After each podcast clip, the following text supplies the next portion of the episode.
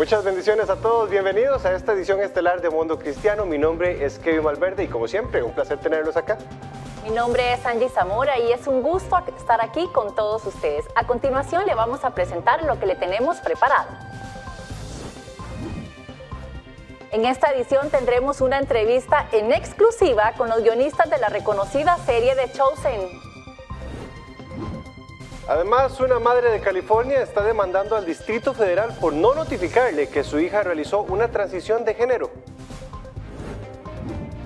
¿Y puede la inteligencia artificial desarrollar moral? Líderes cristianos analizan el tema, esto y mucho más en esta edición estelar.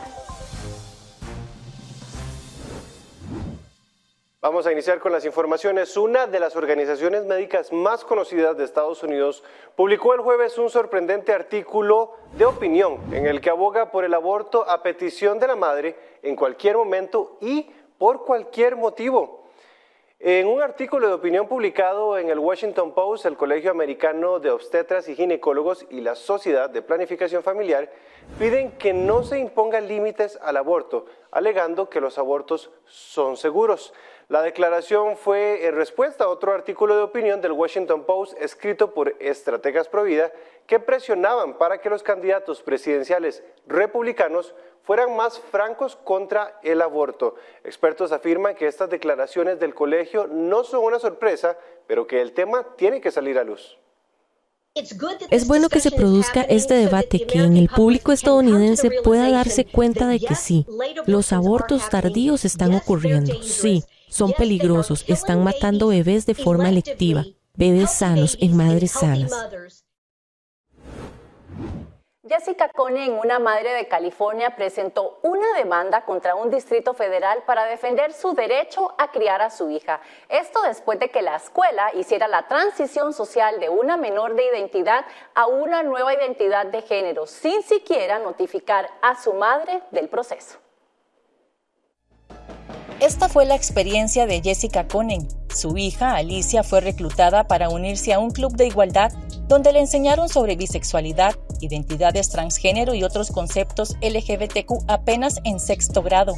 Poco después de unirse al club, la escuela comenzó a fomentar la identificación de Alicia como niño, dándole artículos sobre cómo ocultar su supuesta nueva identidad de género a su madre. Incluso el personal se refería a ella por un nombre masculino y le permitían usar el baño de niños. Después de muchos meses, la escuela finalmente le dijo a la madre que había hecho la transición social de Alicia a sus espaldas, a lo que Jessica demandó al distrito y en su representación el Center for American Liberty se encargó de alzar la voz para defender el vínculo entre padres e hijos y que resultó en un pago de 100 mil dólares por parte del distrito escolar a Conen. Y es que cada vez más las llamadas políticas secretos de los padres, tal y como las emplea el distrito escolar Spreckles Union, y en gran parte de las escuelas de todo el país privan inconstitucionalmente a los padres de este derecho fundamental de criar a sus hijos. Ahora estamos recibiendo justicia de la escuela que decidieron intentar la transición de mi hija a mis espaldas. Y esto fue un gran error. Y este acuerdo se demuestra ante el ojo público. Padres, por favor, sean atrevidos, defiendan a sus hijos y luchen por ellos. Luchen por sus derechos. Lo que sí está claro es que esta victoria es un mensaje para las escuelas. Los padres no se quedarán de brazos cruzados mientras las instituciones pisotean sus derechos.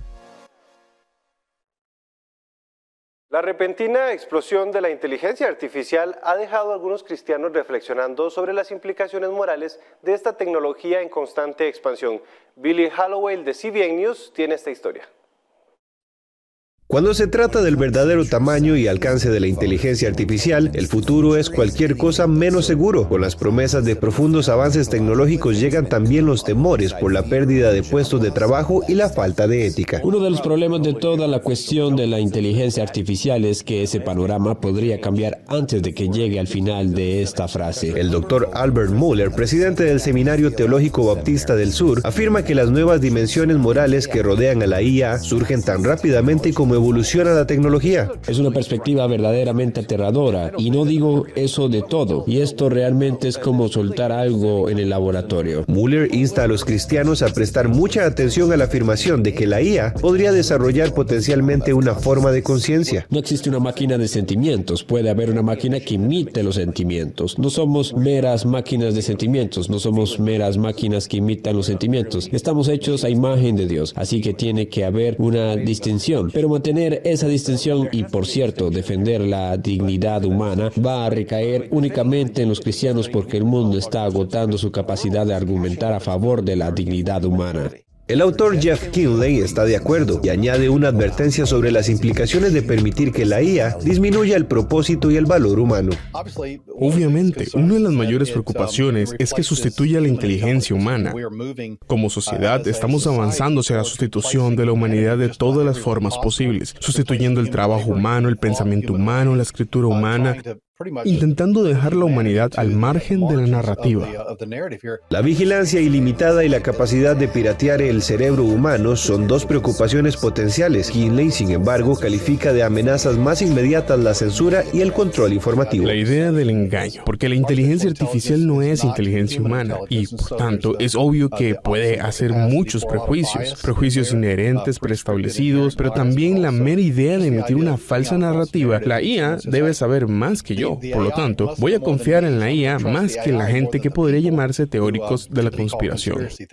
El apologista cristiano Alex McFarland hace eco de estas preocupaciones y afirma de que todo se reduce a quién programa los sistemas y cómo se utilizan. La tecnología es generalmente moral. Los ordenadores no son necesariamente buenos o malos, sino lo que hace con ellos.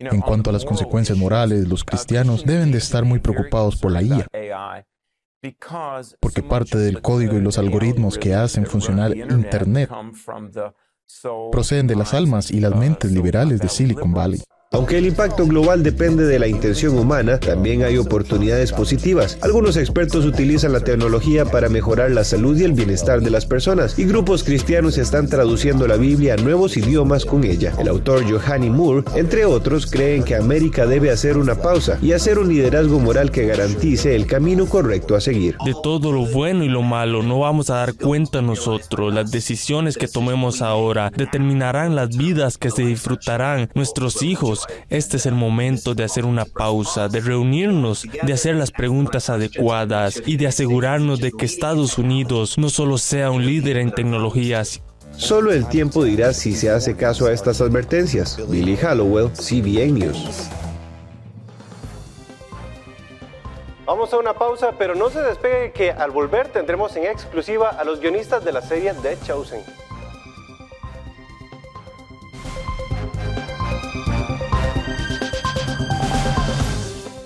Club 700 hoy regresó al aire con un formato renovado. Roberto y Jessica presentan historias de vidas transformadas, herramientas para tu crecimiento espiritual y una dosis de inspiración. Ahora en la televisión, radio, YouTube y formato de podcast. Gracias por continuar con más de Mundo Cristiano. La cuarta temporada de la famosa serie de Chosen está a pocos meses de estrenarse. Nuestro compañero Kevin Valverde viajó hasta Texas al set de grabación y conversó con parte del elenco y del equipo de producción. Hoy les compartimos la entrevista con los guionistas Tyler Thompson y Ryan Swanson. Les contaré una historia. ¿Crees que lo imposible puede suceder? Milagros voy a olvidar lo que hoy vi. Ok, Ryan, eh, Tyler. Ryan, Tyler, muchas gracias. Ustedes tienen este reto de contarnos una historia que mucha gente no quiere escuchar porque tienen muchos diálogos o situaciones que no están escritos específicamente en la Biblia. ¿Cómo manejan esto?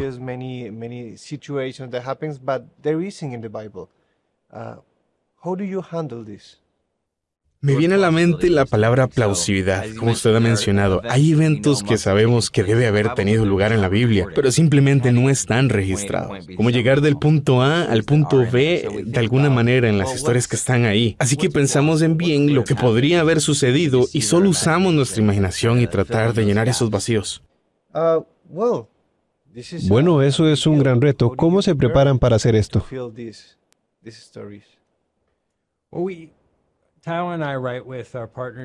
Tyler y yo escribimos con nuestro socio, Dallas, y cada uno de nosotros trae un conjunto de habilidades diferentes a la mesa. Ahora, a medida que hemos avanzado nuestros conjuntos de habilidades, han comenzado a fusionarse. Y sentimos que cada uno de nosotros es más fuerte en ciertas áreas.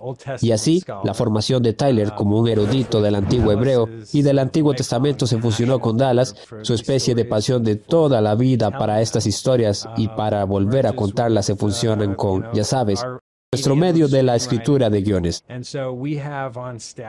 Y tenemos en el personal investigadores que vienen y nos ayudan cuando nos metemos en algo interpretativo.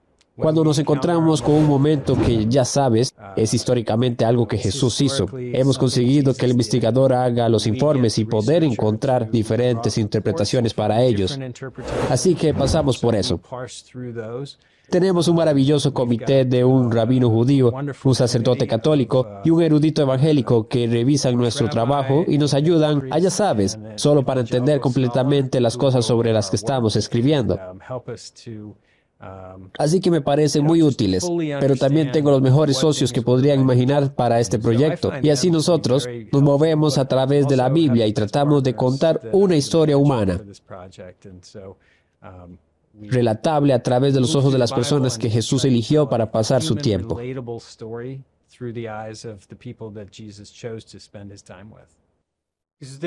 ¿Hay algún capítulo especial para ustedes? Tenemos un episodio favorito y es el episodio 2 de la primera temporada. Tendremos una sesión de preguntas y respuestas cada vez que hagamos algo fuera de lo convencional. Este será un viaje bastante molesto para todos. Y para nosotros eso fue significativo, porque nosotros planeamos cuatro temporadas por adelantado antes de empezar a escribir el episodio 1.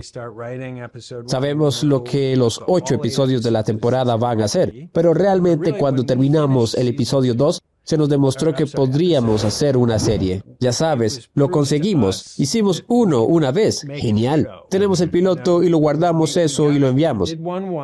Pero cuando pudimos hacerlo de nuevo, fue una esperanza personal y profesional de que pudiéramos conservar algo de la autenticidad y la intimidad que habíamos creado en la historia de María Magdalena y podríamos volver a hacerlo con Mateo y dar vida a Nicodemo de una forma nueva. Así que ese fue nuestro, nuestro episodio profesional favorito. También disfruto el episodio 1 de la segunda temporada, sí. Bueno, ¿y qué ha sido lo más difícil de escribir? Obviamente, e, es un reto escribir el papel de Jesús porque tenemos esta especie de cosa divina y humana de la gente que sostiene que Jesús es Dios y luego se le representa en el espectáculo como alguien profundamente humano. Así que a veces la Biblia no dice exactamente lo que Jesús dijo. Está como letras rojas en la Biblia o lo que sea. Y entonces eso puede ser fácil. A veces lo es. A veces es un poco como si tuvieras solo nuestros investigadores que mencionamos para darnos un poco de ayuda con él. Y así a veces implica un poco de parafraseo. No es cambiar nada. Ha sido traducido muchas, muchas veces del antiguo hebreo y griego. Pero cada vez que estamos haciendo algo así como tomar algo que tal vez Jesús dice, algo en siete frases y nos gustaría decirlo en tres, entonces estamos haciendo algo así, como comprimirlo para mantener las cosas en movimiento.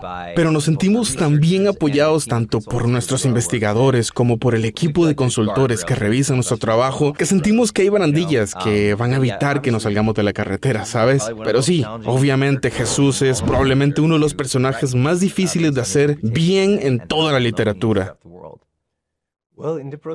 ¿Cómo impacta sus vidas este proceso de escribir guiones? Eh, esa es una gran pregunta. Siento que pasar tiempo cada día con estos personajes y con estas historias eso se contagia al espíritu con el que escribimos. Y con eso quiero decir que los tres tenemos una oportunidad única de empezar a escribir con una sola voz sobre el auténtico Jesús que Dallas, nuestro socio, imaginó como nuestro showrunner y como creador de la serie. Intentamos dar servicio a la visión que Dallas tiene de la serie y creo que nos acercamos a nuestra propia comprensión y nuestra voz empieza a fundirse en el mismo Jesús auténtico que nuestro público está encontrando. Y eso ha sido un reto emocionante y algo que ofrece descubrimiento cada día. Excelente, muchas gracias a los dos. Entonces es hora. Vámonos.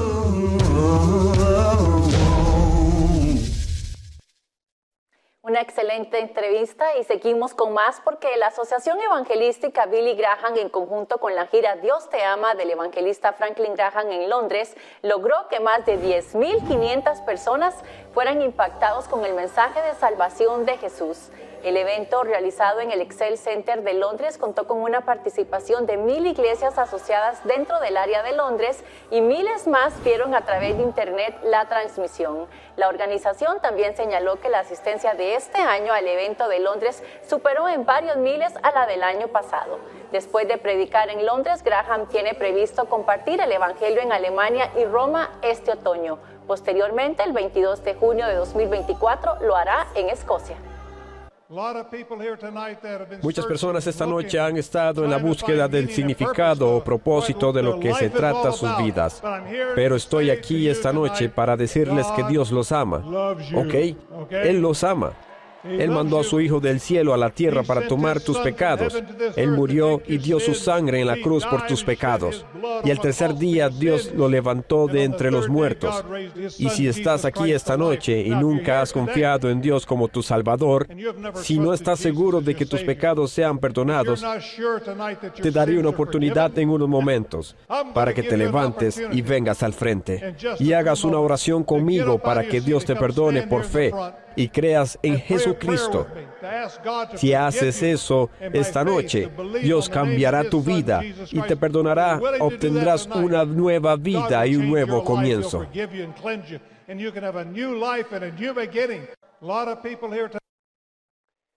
Una asociación republicana de República Dominicana busca unir a los comunicadores a través de la fe. Los detalles al volver de la pausa.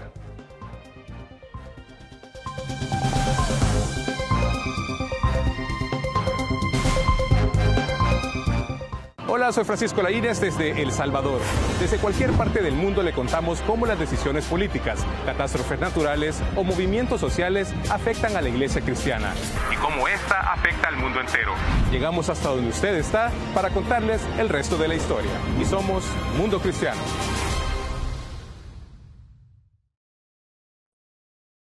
República Dominicana cuenta con una asociación sin fines de lucro, la cual su objetivo es agrupar y unificar a los comunicadores dominicanos que profesan la fe en Jesucristo, sean estos periodistas, locutores, presentadores, productores de radio y televisión, entre otros. Nuestro director Jonathan Villarreal habló con su presidenta para ampliarnos el tema.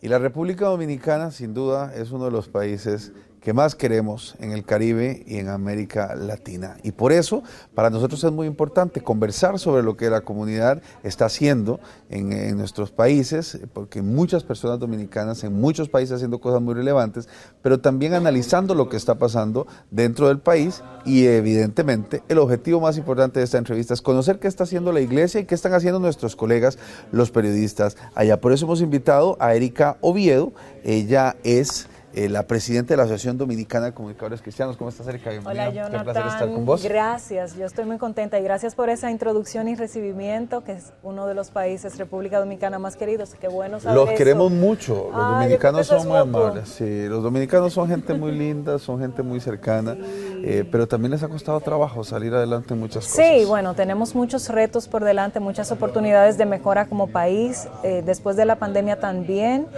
pero sí, somos muy esforzados y trabajadores y ciertamente somos un pueblo muy cálido. ¿El país cómo está en este momento? Recuperándose, eh, recuperándose. Gracias a Dios el turismo nos ha ayudado bastante, ha abierto yo creo que casi en la totalidad nuestro turismo y eso también ha representado mucha entrada de divisas a, nuestro país.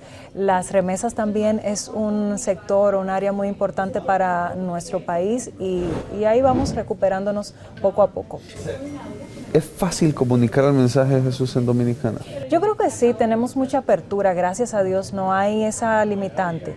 Lo que sí hay algunas reacciones eh, contrarias por todo esto de la agenda que se está manejando a nivel mundial, pero es fácil porque tenemos eh, medios de comunicación tradicionales a nuestro acceso y también las plataformas digitales nos ayudan muchísimo. ¿Cuál es la función de la DOCOP?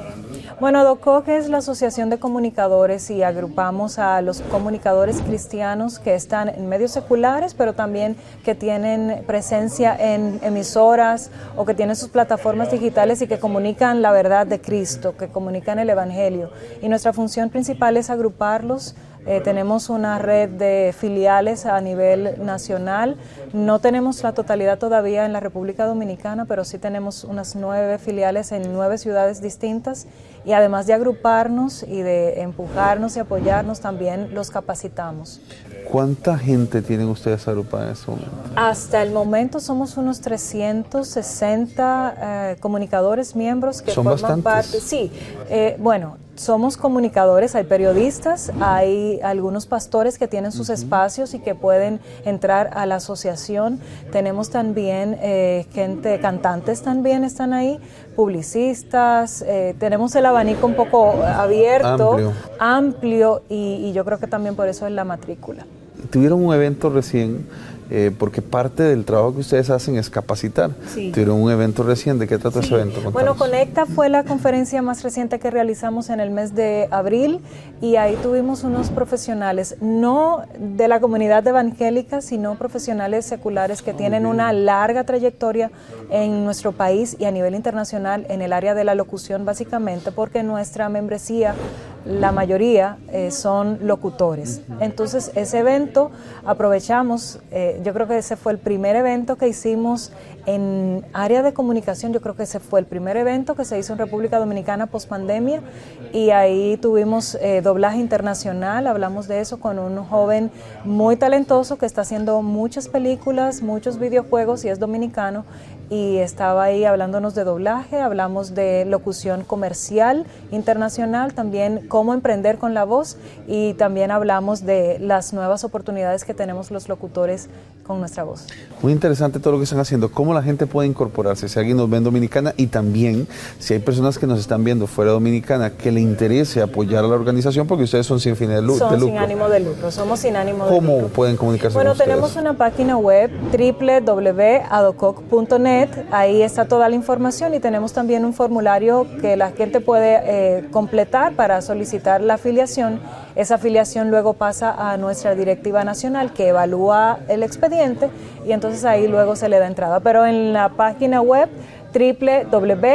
www.adococ terminado en c.net, ahí está toda la información y en las redes sociales, por supuesto, como Adococ Nacional. La gente puede aportarles a ustedes. Claro, claro que sí. Y lo digo así como con ese claro, porque como te dije, somos sin ánimo de lucro. Todo lo que hacemos es con apoyo de las instituciones de nuestro país para eclesiásticas que nos eh, apoyan, nos patrocinan y también con las cuotas de, nuestros miembros. En la página web pueden... pueden Erika, y con lo, que, con lo que ustedes están haciendo, ustedes están fomentando la excelencia y la calidad del llevar el mensaje de Jesús. Claro que sí, porque no es simplemente tú agarrar un micrófono y decir, ok, Dios te bendiga, o leer un versículo, sino que debe tener una capacitación.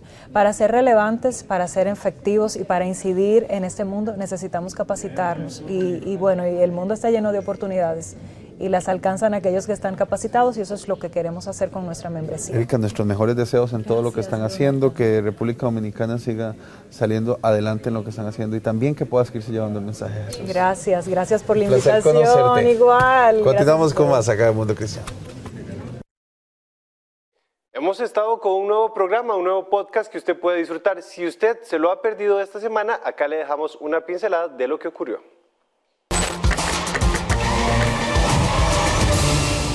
Cinco mujeres fueron acusadas en Washington, D.C. por haber eh, violado una ley federal de acceso a las clínicas. Pero hay una ley que castiga que si usted no permite que alguien pueda entrar a un centro de salud, usted pueda inmediatamente ser acusado por una ley federal, que son leyes en los Estados Unidos todavía más fuertes y violentas. Ellas que hacían, cantaban, oraban, evitaban que entraran, les daban un mensaje a la gente antes de que se fuesen a, a cometer el aborto. Pueden ir hasta 11 años a la cárcel y una multa de 350 mil dólares. Resulta que la Fiscalía, el fiscal general de California, está demandando a un distrito escolar para que ellos retiren una política que ellos tenían, que era una política de, patria potestad. Los niños no pueden decidir de muchas cosas porque no se encuentran en la capacidad de tomar decisiones. Que los niños pueden llegar y decir, cámbienme el nombre, llámeme Maricruz, ya no me voy a llamar Michael. Los padres ya no pueden ni siquiera opinar sobre qué libros ven ellos. O sea, no quieren que los papás, algunos estados, como lo menciona usted, no quiere que algunos papás definitivamente participen en la educación. Y llega un muchacho con intenciones racistas y lo ven poniéndose un chaleco antibalas y preparándose para iniciar un tiroteo en esa universidad.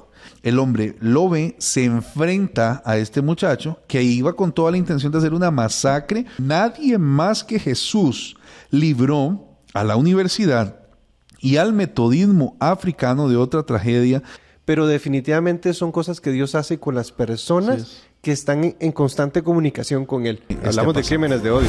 Bueno, esa foto, de hecho, aquí la tienen en imagen. Esta fotografía que ustedes tienen es una foto que hizo historia en Estados Unidos. Es una foto de Donald Trump, es una foto de fichaje policial. La campaña, el equipo de campaña utilizó esta fotografía y la utilizó para hacer campaña para la presidencia. ¿Entre quién se ha afectado la imagen de Donald Trump? Porque su base de voto es muy fuerte. ¿Qué es lo que pasa? Que eso va debilitando la democracia en un país que ha sido pilar en democracia y en libertad de expresión también.